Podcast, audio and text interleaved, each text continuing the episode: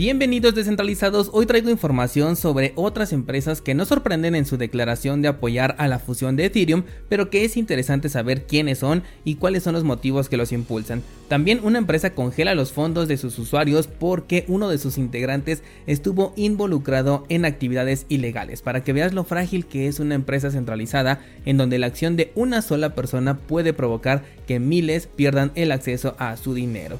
También traigo noticias sobre Bitcoin, una es positiva y la otra pues no lo es tanto. Muchas gracias por acompañarme, esto es Bitcoin en español, episodio 617.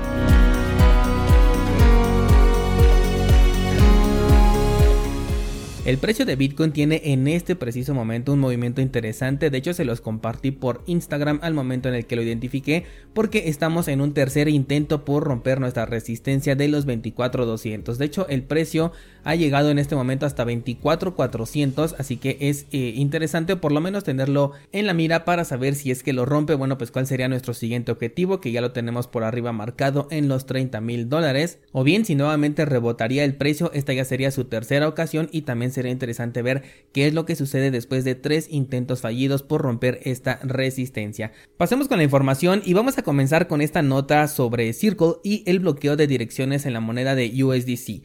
Les hice mención desde que supimos sobre el tema del baneo de Tornado Cash que las monedas estables corrían un riesgo muy grande. Incluso algunos descentralizados me escribieron un tanto preocupados porque tienen criptomonedas que han salido de Tornado Cash y lo mismo les comenté. Si tienes monedas estables como USDC o Tether, deshazte de ellas rápidamente porque estas monedas pueden ser bloqueadas desde su origen. Y bueno, pues aquí tengo ya una nota con el dato en donde Circle ha bloqueado ya direcciones con hasta 75 mil tokens USDC, lo cual equivale por supuesto a 75 mil dólares, fondos provenientes de Tornado Cash. Aquí también tengo otra nota donde nos dice que las direcciones, ojo, aquí ya estamos hablando de direcciones bloqueadas por USDC llegan a casi 100, mientras que Tether ya van por las 700 direcciones bloqueadas. Y sí, estamos hablando de números muy pequeños con respecto a la totalidad de direcciones que hay en estas dos criptomonedas, pero el punto es lo que pueden hacer y no sabemos cuántas, eh, cuántos tokens pueden llegar a tener estas 800 direcciones. Tener monedas estables significa confiar en que no vas a incumplir con algunas de las normas que ya sea la misma empresa ponga o bien lo haga un externo como en este caso un gobierno. Estas empresas están a la orden de los gobiernos, cumplen a la mínima solicitud sus demandas y aquí está la evidencia. Inmediatamente después de la declaración de Tornado Cash, Circle se dedicó a bloquear direcciones de estos fondos que ahora ya no pueden ser retirados. Y si llegaras a solicitar el desbloqueo de estos fondos directamente con la empresa, quizás tengas que pasar por un proceso que va a ser lento, que va a ser burocrático de investigación en donde tengas que explicarle a ciertas personas por qué razón quieres privacidad en el uso de tu propio dinero.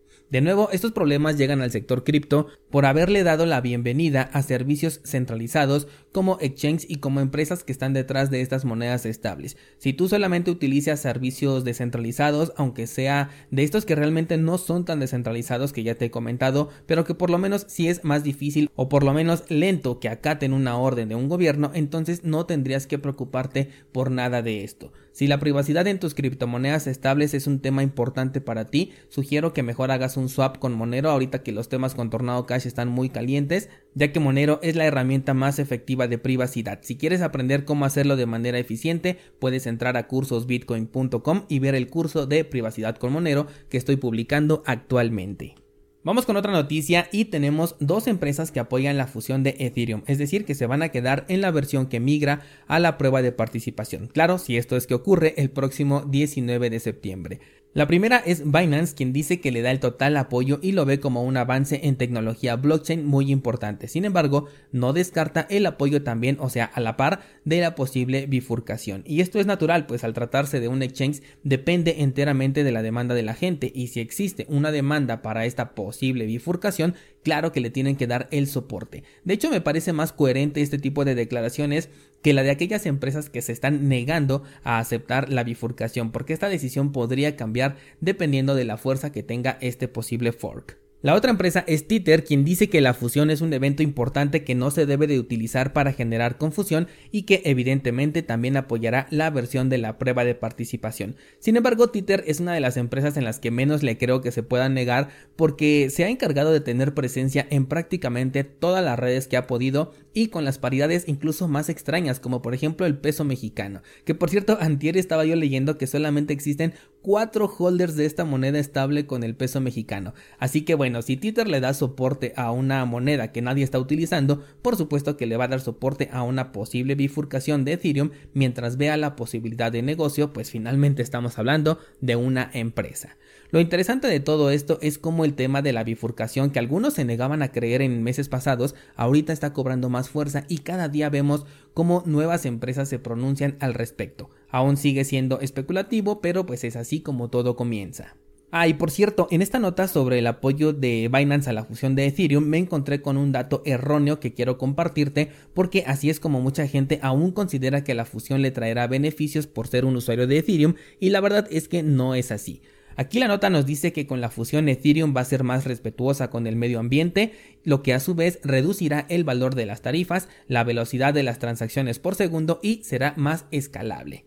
Bien, la fusión sí volverá a Ethereum más respetuosa con el medio ambiente porque ya no se necesitará una prueba de trabajo energética para la creación de nuevos bloques. Sin embargo, el que se reducirá las tarifas de gas, que se incrementará la velocidad de transacciones y esto a su vez volverá más escalable a Ethereum es 100% falso. Y para ello traigo la información directa de la página oficial de Ethereum en donde nos habla de los conceptos equivocados que se tienen sobre el merge y aquí claramente nos dice lo siguiente. Eh, voy a leer textualmente, ¿vale? Dice, concepto erróneo. Las transacciones serán notablemente más rápidas después del el merge.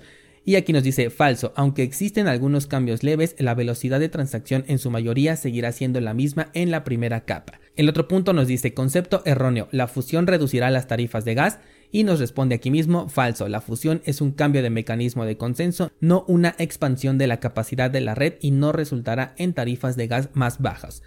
Datos sacados directamente de la página oficial de ethereum.org.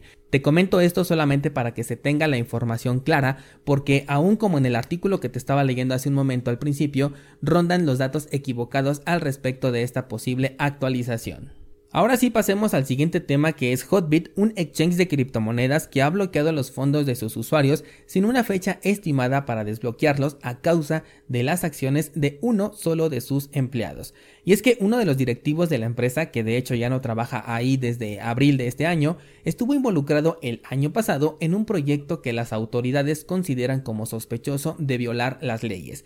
¿Qué proyecto? No se dijo, qué leyes tampoco se dijo por lo que los actuales directivos han sido citados para declarar, mientras algunos fondos de Hotbit han sido bloqueados por las fuerzas del orden, así lo declararon. ¿Qué activos? No lo sé, pero los únicos que se pueden bloquear directamente son el dinero fiat y las monedas centralizadas, de nuevo como Tether y USDC. La empresa declara que los activos de todos los usuarios están a salvo con Hotbit, tan a salvo que nadie los puede sacar. Y en cuanto resuelvan este caso, pues reanudarán las operaciones. Esto nos deja súper claro que hace falta solo una persona, una sola, para que miles de dólares sean bloqueados y pierdas el acceso a tu dinero si es que utilizas servicios centralizados. Por cierto, antier que estábamos debatiendo en el grupo de Discord sobre si DeFi había triunfado sobre CeFi, un descentralizado hizo un comentario que me pareció súper interesante sobre que las reglas son muy claras en DeFi y la decisión de entrar pues será personal. Mi respuesta es que las reglas son claras en ambos lados, tanto en DeFi como en los servicios centralizados. Lo que pasa es que prácticamente nadie las está leyendo o bien no le prestan importancia. De hecho me quedé pensando sobre esto y por eso el comentario que voy a hacer ahorita eh, me atrevo a decir que las reglas son más claras en los servicios centralizados porque por lo menos están en español o incluso en inglés, mientras que las verdaderas reglas de una DeFi están escritas en código y es menos la cantidad de personas que se meterán a leer código y que lo pueden entender que las que pueden entender y leer los términos y condiciones de una empresa centralizada. ¿Qué opinas tú de centralizado? Mientras tanto vamos a las últimas dos noticias que son sobre Bitcoin. La primera y que es positiva es que el número de direcciones con por lo menos un Bitcoin en su poder han crecido en este mercado bajista. Si te preguntas qué ha hecho la gente, sobre todo los minoristas en este cripto invierno, la respuesta es acumular. Y consideren que solamente se está monitoreando o se puede monitorear la actividad en direcciones, es decir, una dirección que acumule un Bitcoin entero pero seguramente hay cuentas, hay carteras, hay monederos que tienen más de un Bitcoin, pero distribuido en diferentes direcciones. Si eres un descentralizado, entonces no es posible saber cuánto balance tiene una cartera que utiliza varias direcciones. Así que de las casi 900 mil que se tiene el conteo actualmente, que por cierto es un nuevo récord histórico, en realidad son más las carteras que tienen más de un Bitcoin si contamos a quienes distribuyen sus fondos en más de una sola dirección. Por otro lado, pasando a una nota negativa, o mejor dicho, de posible mejora, es que se ha encontrado una vulnerabilidad en la red de Lightning Network de Bitcoin. Esta vulnerabilidad permite congelar los fondos que pasan a través de cierto canal y solamente se pueden defender desconectándose del protocolo. Además de que se descubrió también que se pueden hacer ataques de doble gasto, los cuales se pueden corregir verificando de nuevo las transacciones, pero esto supone pues afectar al rendimiento de la Lightning Network. El artículo del que saco esta nota nos recuerda también que no es la primera vulnerabilidad que se encuentra en Lightning Network y esto es completamente cierto. Hay mucha crítica de hecho alrededor de, de, esta tecnología porque dicen que nunca está terminada, que lleva mucho tiempo sin poder ser ya una solución final. Sin embargo, a esta crítica debo recordarle o debo agregarle que en el sector cripto solamente conozco dos proyectos cuyo objetivo está realmente cumplido al 100%, que son Bitcoin como sistema de transferencia de valor entre pares y descentralizado y Monero como sistema de transferencia de valor entre pares con privacidad total. Todo lo demás que puede existir desde el año 2010 en adelante sigue siendo un experimento hoy en día, sigue fallando en ocasiones o bien tiene problemas todavía sin resolver. Por lo que sí, Lightning Network es parte de esos cientos de desarrollos que aún no están terminados y que por ello debe ser utilizado con precaución y únicamente para fondos pequeños que no valga la pena transferir por la red principal. Con esto vamos a cerrar el episodio, no sin antes invitarte al grupo de Discord donde debatimos temas súper interesantes, así como también la invitación a cursosbitcoin.com en donde hoy subo nueva clase sobre el curso de privacidad con Monero y también nuestro pool de Cardano 7PL. Enlaces en las notas de este programa. Muchas gracias por acompañarme y hasta mañana.